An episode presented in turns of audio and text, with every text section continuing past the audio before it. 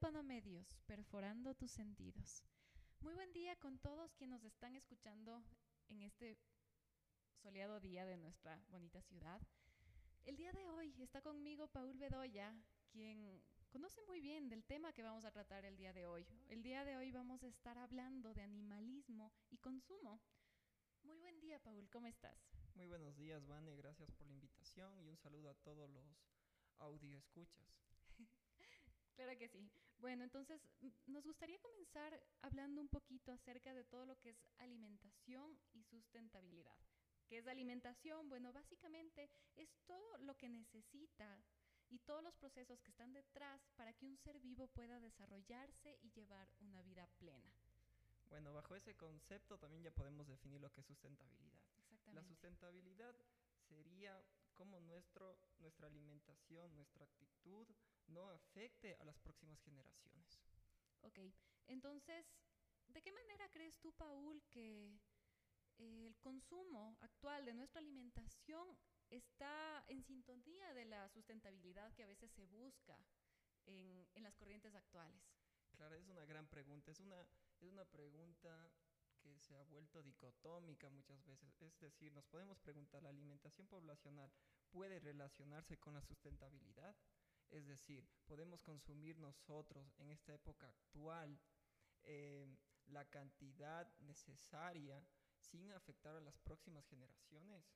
Bueno, bajo estos conceptos podemos decir que en ninguna etapa de la humanidad hemos crecido tanto. Desde 1960 hemos sido 3 mil millones y ahora, eh, según algunos cálculos, en el 2018 ah, éramos 7.300 millones. Ahora en el 2020, bueno, sería de calcularlo. Entonces, claro, tomando en cuenta toda esta parte, podríamos decir que eh, contrastando con la cantidad de personas que estamos actualmente en el mundo, sería importante analizar cuánto consume cada uno de nosotros, porque puede ser que simplemente si eh, simplemente esta población que estamos teniendo ahorita en el 2020, su consumo es mínimo, que está básicamente a la par de los recursos y de cómo está nuestro planeta no pasaría nada, pero sabemos que este consumo es muy exponencial, es mucho, es, muy superior básicamente, así que eh, ¿qué nos podrías decir al respecto, Paul? Em, verás, la población mundial es más o menos el 70% urbana. Es decir, que la gente consigue su, alimento en el supermercado, en, la tienda. Eso lo, de alguna manera, no lo vincula con lo que está, con lo que, con el producto procesado. Es decir, ya no sabe eh, de dónde procede la vaca, no conoce la industria, nada más que lo que el Estado le permite el Estado eh, actúa de, una manera para justificar por qué los alimentos están ahí, bajo precios, bajo calidad, pero no nos, no nos justifica si ese animal sufrió o no sufrió, si el animal está bien, si está mal. O sea, confiamos plenamente en un Estado. Exacto. Y, y, es muy importante mencionar también que como consumidores a veces no tenemos ni la más mínima idea. En mi caso, personalmente, puedo decir que nunca he visitado un camal. Eh, no conozco el proceso básicamente, simplemente porque realmente no he tenido la oportunidad de ir y tampoco es que he sido como que ha sido de mis, de, mis propósitos llegar a ir a este tipo de lugares porque se conozca que obviamente es el lugar donde eh, les matan a los animales para después ocupar eh, gran parte de su carne para el consumo humano. como consumidor es muy difícil saber en qué condiciones estuvo ese animal, si es que de pronto tuvo alguna enfermedad, eh, si es que estuvo de pronto incluso esa carne en buenas condiciones. Una, es triste realmente saber que uno llega al supermercado, tú no sabes, hasta incluso existen muchas teorías de que, de que dicen que a veces como que te, como que te inflan los pollos o que te pintan cierto tipo de carnes para que se vea mejor. Entonces, eh, entra muchísimo esta parte del desconocimiento que a veces uno por ignorancia asume que el gobierno eh, se debería preocupar de todas estas cosas, de regular de pronto que, que los animales estén sanos para su consumo, etcétera, pero realmente no tenemos ni idea y eso, es, eso realmente es un poco preocupante. Eh, verás, lo que sucede ahora es que en los supermercados elegimos estéticamente los, las verduras más bonitas, los pollos más bonitos, que se vean no sé, hasta Burger King te, te miente y toda la idea. Pero algo que debemos eh, tomar como punto es por qué si hay tanta comida todavía existe desnutrición en el mundo. Exacto, porque existe tanta desigualdad en este sentido. Eh, aquí tendríamos que ver en asunto de contrastes y que todos los recursos no es que están distribuidos de manera igual. Eh, aquí entra muchísimo también la parte de, de todos estos modelos socioeconómicos que vamos llevando a cada uno de los países, la parte del, del capitalismo, del comunismo. ¿Cómo, ¿Cómo están funcionando básicamente nuestras sociedades? ¿Y qué está pasando que apenas una pequeña, un pequeño porcentaje de la población es dueño básicamente de la mayor parte de los recursos. Sí, quizá suene como demasiado hablado y este tema, pero la idea es deconstruir, es decir, volvernos a preguntar lo que ya se preguntaron en 1950 o en 1800 para poder crear lo que esos pensadores hicieron. De esta manera podemos, podemos hacernos un montón de preguntas. ¿Cómo es que la humanidad ha crecido tanto? Como dije anteriormente, en 1960 si éramos 3 millones, para el 2018 ahora somos 7.300 mil millones. Entonces, ¿por qué? ¿A dónde está dirigida nuestra, nuestra especie? Como Homo sapiens, ¿qué representamos para el mundo? ¿Qué representamos para otros animales? Y de esta manera eh, quisiéramos ya tomar el tema llamado el antropoceno. Claro. Eh, explícanos un poquito, Paul, a qué se refiere todo esto, porque si es que una persona a veces nos dice antropoceno, eh, se podría relacionar de pronto con el antropocentrismo, que a veces se habla muchísimo, pero ¿a qué se refiere esto para las personas comunes y corrientes que no estamos tan inmersos en el mundo de pronto veterinario, en el mundo en general, eh, en relación a estos temas? Eh, verán, radio escuchas. El antropoceno está hablando más o menos de cómo es que el ser humano ha influenciado eh, en el planeta, cómo es que nosotros hemos ocupado los recursos naturales, cómo, es, cómo ha sido nuestra actitud frente a los animales, frente a nosotros mismos, porque en realidad el ser humano es uno de los, es uno de los animales que más, que más han dañado hasta su propia, su propia existencia y de los animales que más, que son aún peor que los leones. bueno, eh, antropoceno eh, es una palabra creada, o bueno, estudiada por Paul Krafnet en el 2000 y ganó un premio, un premio Nobel. Esta persona se, dedicó en realidad a, entender hacia dónde está direccionada la humanidad si estamos consumiendo de esta manera eh, los recursos naturales y haciendo lo que le hacemos a los animales. ¿Qué derecho tenemos como seres humanos a consumir una vaca? ¿Qué derecho tenemos nosotros a, a quitarle a sus, a sus lechones a un cerdo? ¿Quiénes somos? ¿Quiénes nos creemos? Bueno, básicamente aquí sería súper importante eh, mencionar la parte de pensar en los animales. A veces simplemente los vemos como objetos que podemos ocupar, como recursos. Como tú mismo estabas mencionando, Paul, que el ser humano básicamente ha sido el responsable de la extinción de un sinnúmero de especies. Entonces, si es que medimos nuestro impacto a nivel medioambiental, es terrible. Somos, en cierto, cierto, en cierto modo, algunas personas dicen que nosotros somos como que una gran plaga o que somos el virus de nuestro planeta, porque todo estamos básicamente estamos devastando y estamos viendo que si bien es cierto, nuestro, nuestro planeta es muy viable para, para todo tipo de vida, pero nosotros lo estamos transformando básicamente en algo con lo que simplemente podamos lucrar. Muy, muy, muy interesante. Eh, mira, por ejemplo, eh, se dice que los animales más grandes fueron los primeros en extinguirse, por ejemplo los mamuts. Eh, en este caso, nuestros, nuestros nuestra ascendencia, los cazadores ancestrales, eh, cazaron mamuts, es decir, los mamuts se reproducían una vez al año dando unas dos o tres crías y ellos cazaban, qué sé yo, cuatro al año. Es decir, no iba, el tiempo iba a ser que fácilmente la cantidad de animales muertos supere a los animales que se reproducen. Y no es que nuestros ancestros lo hacían por, por extinguirlos, si no lo hacían por desconocimiento.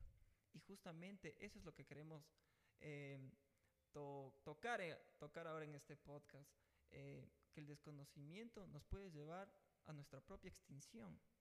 Creo que realmente como consumidores también no somos conscientes de lo que estamos consumiendo, válgame la redundancia. Muchas veces simplemente es la típica que, no sé, vamos a un centro comercial, ¿qué es lo que tenemos más disponible? A veces primero lo que pensamos en nuestro bolsillo, en nuestro presupuesto. A ver, por ejemplo, eh, soy un adolescente de 16 años que estoy en una salida con mis amigos en un centro comercial. ¿Qué me da ganas? Voy a ir a una hamburguesa que me cuesta 2 dólares porque a lo mejor solo tengo unos 3, 4 dólares en mi bolsillo, no tengo más.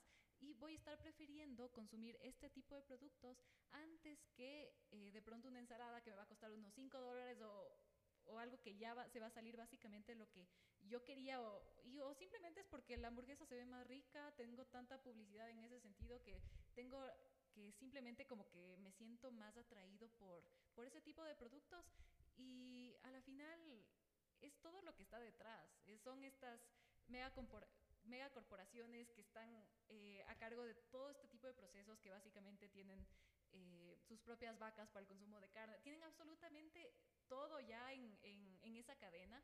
Así que es cuestión de preguntarnos si es que realmente sabemos de dónde, de dónde está viniendo lo que comemos. Entonces los que nos escuchan ahora y por ejemplo ahora tienen un plato de comida frente, frente a ustedes, miren que de dónde viene cada, cada alimento. Si tienes carne, mm, yo qué sé de la carne. Yo qué sé de lo que me estoy bebiendo, yo qué sé cómo hacen la Coca-Cola. Entonces estamos hablando de un mundo globalizado en el cual eh, no creamos una conciencia porque es mucho más fácil ser feliz que ser consciente y la conciencia nos crea libertad y eso va a permitir saber a dónde estamos direccionados, de dónde venimos y a dónde queremos ir. Eh, de esta manera podríamos hablar de, de esta otra dicotomía, grandes, grandes preguntas que nos hacemos ahora, que serían los deseos humanos frente a las necesidades de los, de los, de los animales. Em, las necesidades de los animales como seres humanos hemos podido que ellos se reproduzcan, sí, porque ahora tenemos vacas y cada, cada nueve meses dan una, dan una pequeña, dan un ternero. Eh, ¿Qué más? Alimentación, les damos de comer, pero nos hemos olvidado de algo importante, muy importante, de que ellos tienen, una, tienen ancestros y sus ancestros determinaron emociones, sentimientos sociales y de las cuales a los animales de producción les hemos desvinculado de eso. Un ejemplo básicamente de esto que nos estás conversando. Por ejemplo, los, los, los cerdos. En estados, en estados, valga la redundancia, en estados como Estados Unidos y la Unión Europea, se prohibió eh, los cajones de gestación en los cerdos. ¿Ya? ¿Qué es un cajón de, de gestación? Un, un, cajón de gestación es, imagínense, en un cajón eh, con vigas de metal, eh, dos metros de profundidad, un metro de ancho, en la cual el animal se encuentra ahí durante toda su vida. El es básicamente eh, como una jaula. Pues, Exacto. Que está ahí quieto, no se puede mover para nada. Una jaula. Y bueno, el quien cuida a los cerdos les da la comida al, frente y el animal mm, muy, muy difícil que hasta pueda dormir porque no se puede ni mover pero se echa, el piso es de cemento. Entonces, ¿qué sucede con esto? Em, los animales que viven en estos sistemas de producción sufren, sufren de problemas de convulsiones, tienen problemas eh, de comportamiento, eh, cosa que se diferencia demasiado de los jabalíes. Eh, otro ejemplo puede ser que a los cerdos, em, a los dos, dos semanas, tres semanas, se los separa de sus lechones, cuando en la naturaleza están 20, 20 a, bueno, 10 a 20.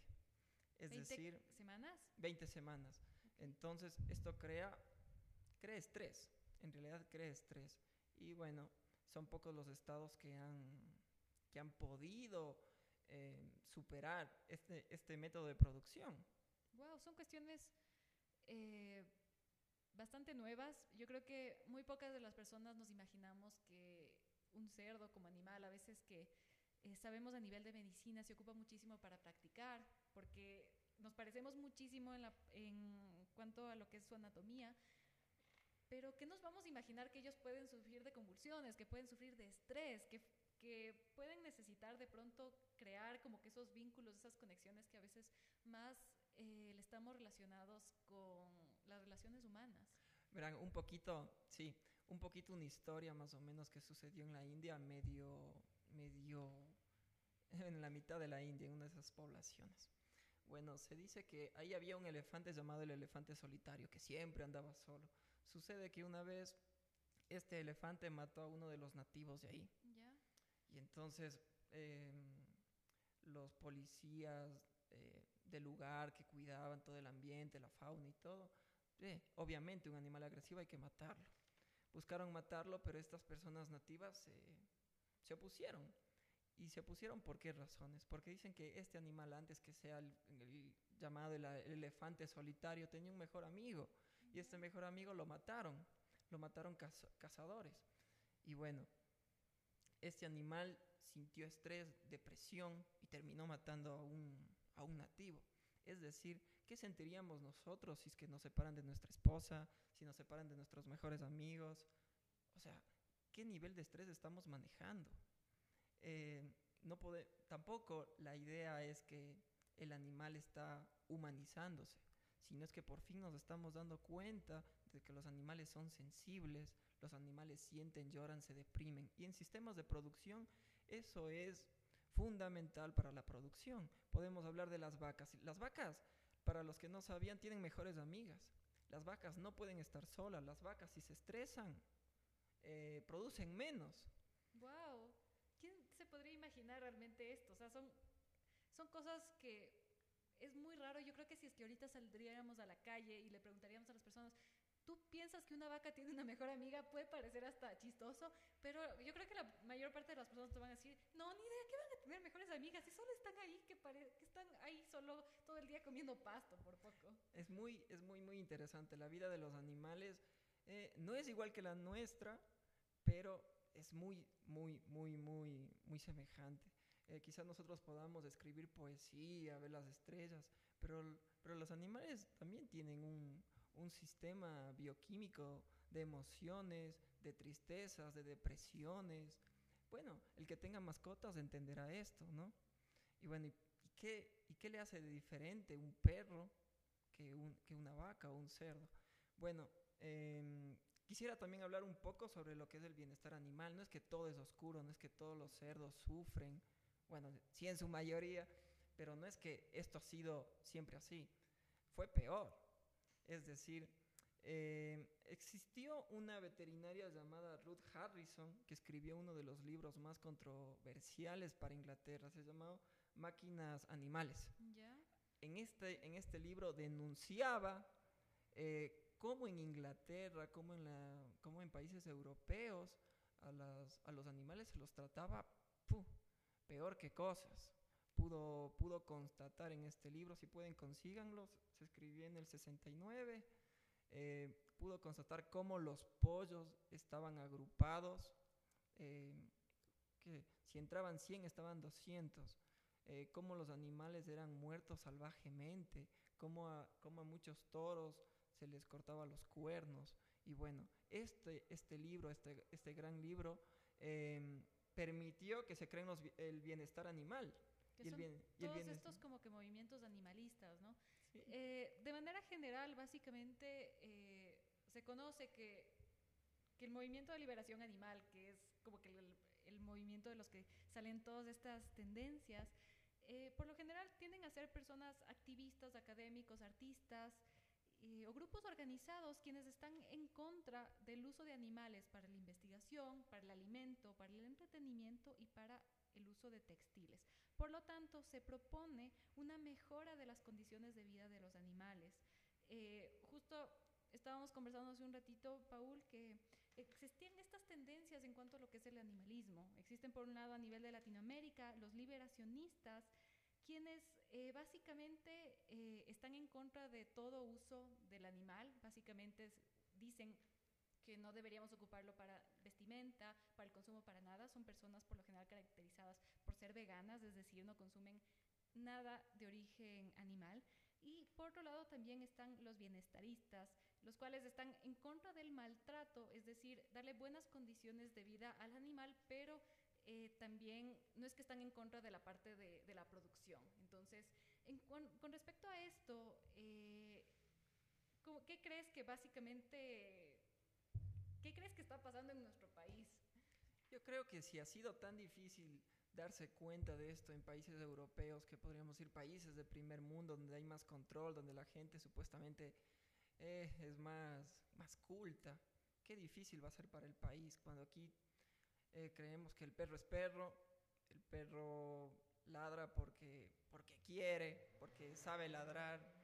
En cambio, si nos damos cuenta que cada acción de cada animal es una razón, estaríamos, estaríamos dando un gran paso para que todos seamos tratados como igual. Es decir, no estoy diciendo que hay que humanizar a los animales, sino que los animales deberían tener derechos.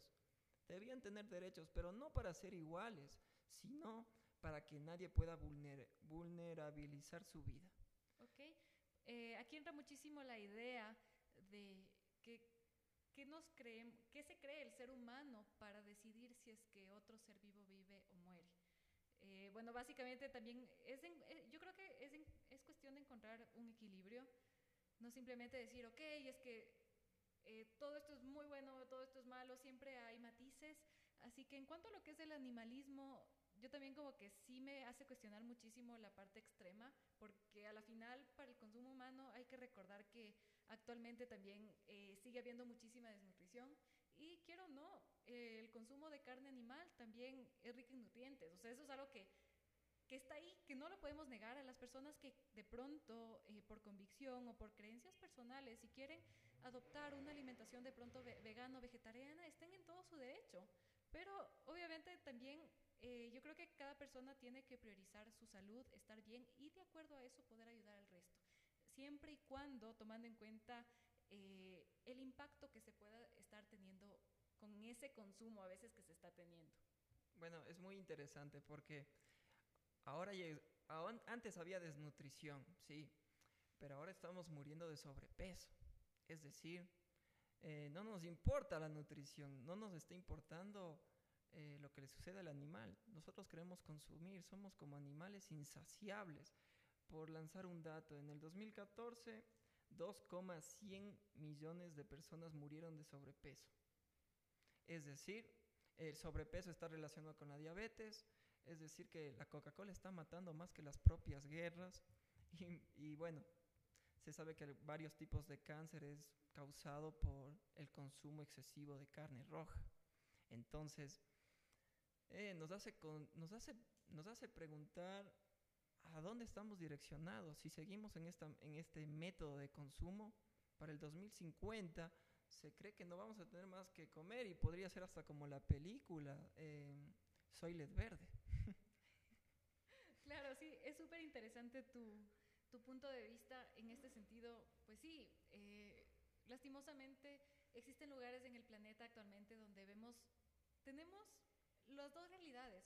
Por, un, por una parte, incluso en nuestro país, podemos irnos a cualquier zona rural y encontramos una desnutrición ya a nivel comunitario y es un problema bastante de, que no es de un año, de dos años y es algo crónico.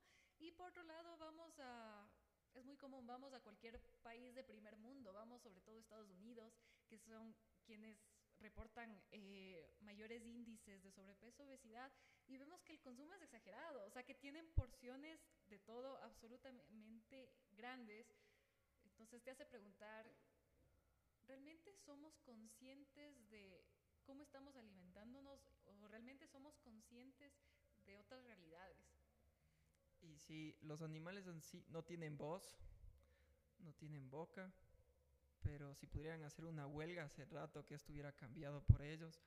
Eh, algo que quisiera decir es que tampoco hay que satanizar a los sistemas de producción de leche y de vacas y todo. Como, como habíamos hablado antes, eh, está ligado intrínsecamente, muy ligado la producción con el bienestar animal. Es decir, si la vaca se estresa, si la vaca está en un lugar solitario, si la vaca no se nutre, el productor pierde y entonces no es sustentable para ellos. Eh, se, puede, se, puede, se puede estar en contra, sí, pero tampoco es viable para un Estado. Eh, la ganadería, la pesca como la agricultura es de lo que más dinero da cualquier Estado-nación. Al Ecuador, no, en realidad no tengo ahorita datos, pero igual que todos los países eh, responde a esas condiciones. Eh, para saber un poco, el bienestar animal son lo, son lo que se conoce en medicina veterinaria, los, las cinco libertades. Estas son libertad de sed, hambre y de nutrición, libertad de desconfort, libertad de dolor y enfermedad, libertad de, de expresión y libertad de miedo y estrés. Para que un sistema de producción que esté bajo el orden, bajo la ley, tiene que cumplir estas cinco reglas y si no, pues, pues no debería existir. Pero en Ecuador, ¿quién controla esas cosas? Bueno, deberíamos preguntarnos qué consumimos, de a quién consumimos y, y también preguntarnos, ¿consumimos, ¿consumimos de acuerdo a nuestra necesidad? O también preguntarnos si es que estamos consumiendo lo que nos dicen que consumamos. Hay que recordar también que las multinacionales eh, invierten muchísimo dinero en la parte de publicidad y marketing. Nosotros podemos salir a cualquier calle y vemos una publicidad que, de tal marca, que come tal cosa, consume tal cosa, todo es comprar, comprar, comprar, comprar. Y a la final te das cuenta que a veces te llegan a asociar de que a, sentimientos o emociones que el ser humano busca por toda su vida. Eh, un, un, gran ejemplo es la Coca-Cola. La Coca-Cola, eh, ¿cuál es el eslogan ahorita? Destapa la felicidad. Entonces, básicamente, ¿qué nos están diciendo? Si tú quieres ser feliz, toma Coca-Cola. Un consumidor, bueno, una persona triste no consume. Es decir, hay que vender la felicidad como sea. Te deben inyectar la felicidad. Em, bueno. Eh, siguiendo con este tema de, del animalismo, a mí me hace preguntarme porque muchos de los argumentos que tienen los activistas de este movimiento es que no se debería consumir incluso lácteos. Y algo mencionamos de, de, todo lo que es la industria ganadera, pero en el caso de, de, las vacas específicamente, que son animales bastante complejos, de lo que se tienen como dos o tres estómagos, ahí corrígeme si... Ah, cuatro, estómagos. Ahí sí, tú eres el experto. Y básicamente sabemos que este es un animal que, bueno, el argumento dicen que a lo mejor usan estas como máquinas para extraer la leche, que no, que no les tienen como que condiciones dignas, que tienen un, están en un espacio las vacas muy reducido, que básicamente no ven a nada más que no sea básicamente la, la, las personas que están controlando que la producción esté bien y que a veces hasta incluso les tienen el mismo lugar con sus propios desechos, ni siquiera les limpian, tienen enfermedades, entonces, ¿qué tan real es todo eso que a veces se habla y que no sabemos qué mismo? La vaca es un animal demasiado, demasiado sensible a su medio ambiente. Es decir, si una vaca Holstein, más o menos, que es una de las máximas lecheras, que es de un ambiente frío, vos les llevas a un, a un, ambiente más tropical, no te va a dar la misma cantidad y se puede enfermar. Es decir, eh, la vaca necesita, mmm, necesita cuidados específicos, especiales. Hay una enfermedad que se puede dar en las ubres, que es la mastitis, que es provocado por el estreptococo tipo B.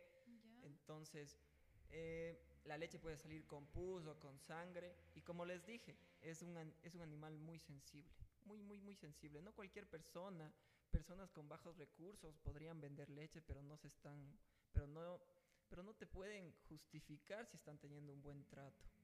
Eh, la verdad yo no conozco cómo serán las, las empresas de Parmalat, o sea, la, la leche que consumimos eh, comúnmente, o la lechera. Eso sería de hacer una investigación, alguien que se anime, que lo haga.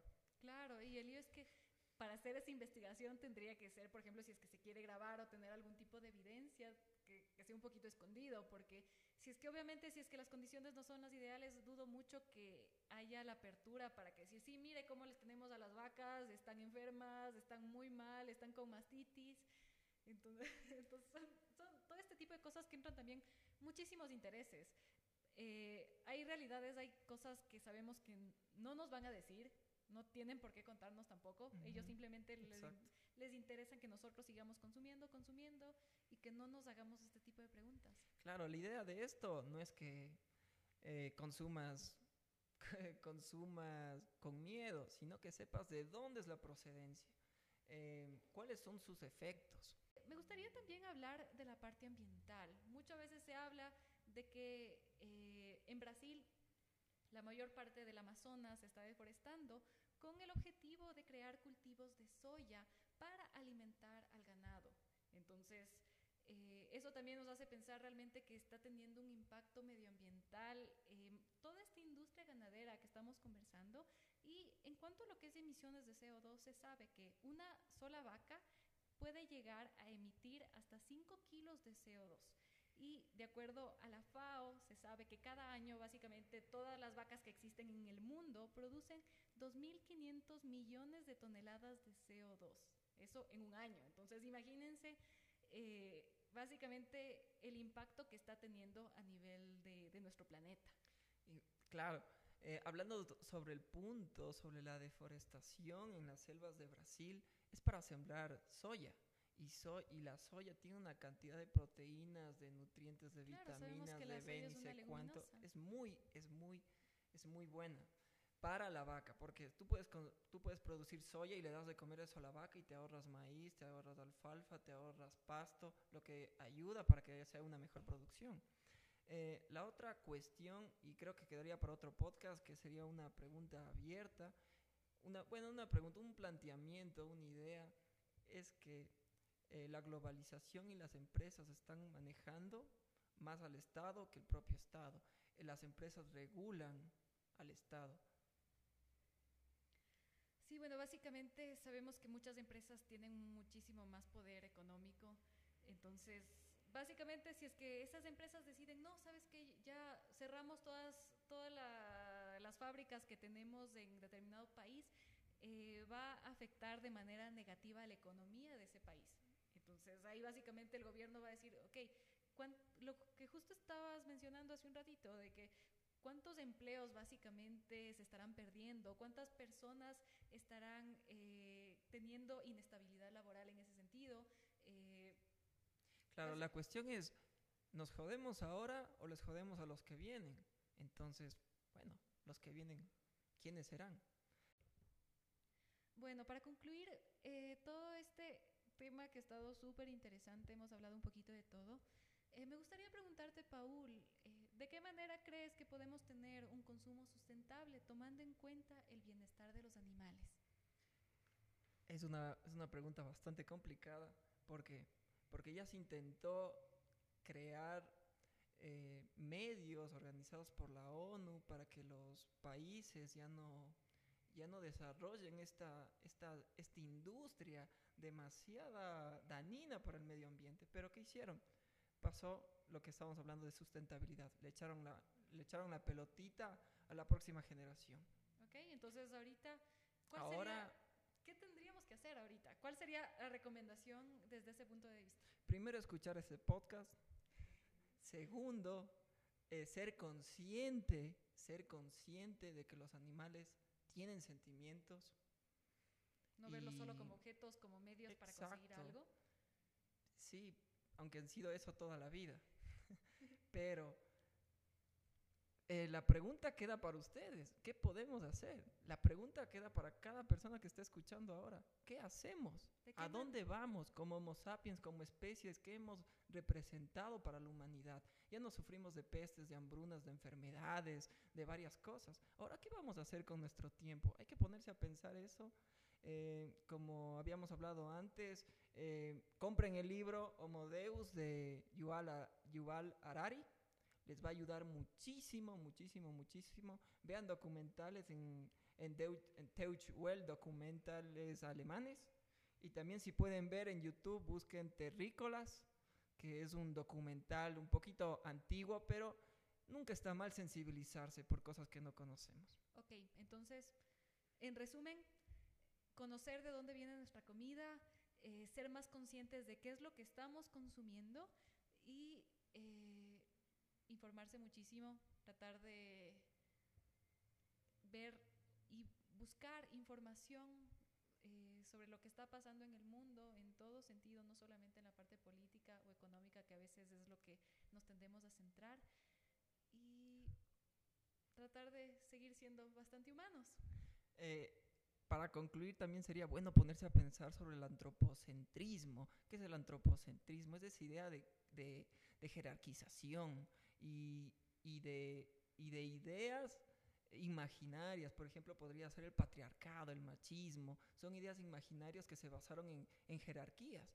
Es decir, también nos creemos superiores porque no andamos en cuatro patas. Es momento de ponerse a pensar qué es lo que nos hace tan inteligentes, qué es lo que nos hace superior, tan superiores para, que, para crear pequeños campos de concentración para los animales, porque no todos los animales mueren dignamente y eso hay que ser conscientes. Exactamente. Y sobre todo recordar también que el Homo sapiens, o las personas, estamos también dentro del reino animal.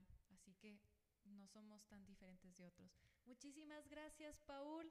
Ha sido un tema súper interesante. Eh, gracias por compartir eh, tu vasto conocimiento con respecto a este tema. Y unas últimas palabras que quisieras decir. A todos muchas gracias. No dejen de leer, no dejen de estudiar, que es la única manera que nos va a sacar la corrupción que tenemos metida eh, como ecuatorianos casi, es la única manera que vamos a sobrevivir. Hasta luego, que pasen muy bien.